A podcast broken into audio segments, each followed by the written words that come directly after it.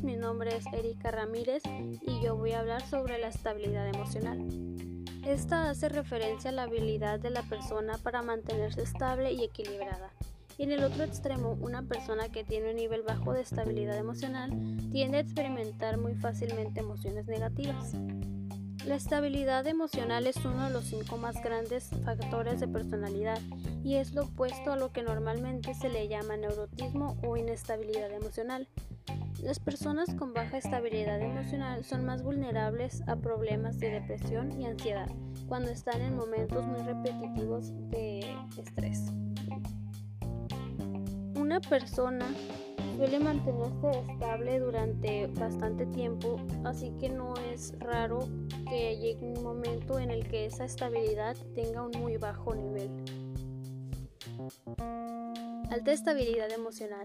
Los que tienen una alta estabilidad emocional controlan más sus emociones, no son, no son afectados por, por problemas con facilidad Normalmente es fácil identificarlas ya que son personas con una capacidad increíble para planear su vida con facilidad. Resisten sus impulsos y son muy flexibles, saben afrontar las cosas, no huyen de ellos, toleran el estrés, los problemas y dificultades sin sentirse ansiosos o enfadados. Baja estabilidad emocional. No toleran la frustración o el estrés, no funcionan bien cuando la condición de su vida no son totalmente satisfactorios como ellos lo desean en ese momento.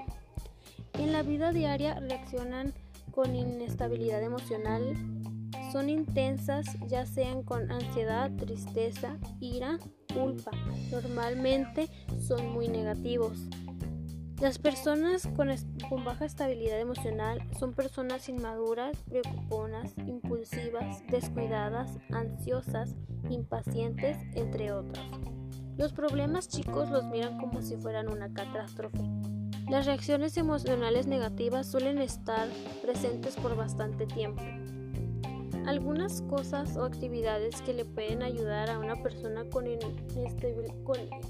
inestabilidad serían practicar actividades físicas junto con una dieta saludable. Practicar meditación, eso ayuda demasiado a reflexionar sobre la vida. Intentar siempre tener pensamientos positivos y tomar una actitud de agradecimiento hacia la vida son cosas que pueden ayudar con la inestabilidad emocional poco a poco. Una persona estable emocionalmente toma decisiones asertivas, no actúan por impulso, no se inquietan por su futuro, encuentran sentido en la pérdida y cuidan demasiado autoestima. A lo contrario, es lo que hace una persona inestable. En conclusión, del tema de la estabilidad emocional es algo muy necesario tener en mente porque tener una muy baja inestabilidad emocional nos complica un poco más la vida cotidiana, tanto personal como social. Y teniendo una estabilidad alta tenemos claro lo que queremos y nos ayudan más a diario. Y estamos bien con nosotros mismos. Es algo demasiado necesario en la vida cotidiana. Es todo por mi parte.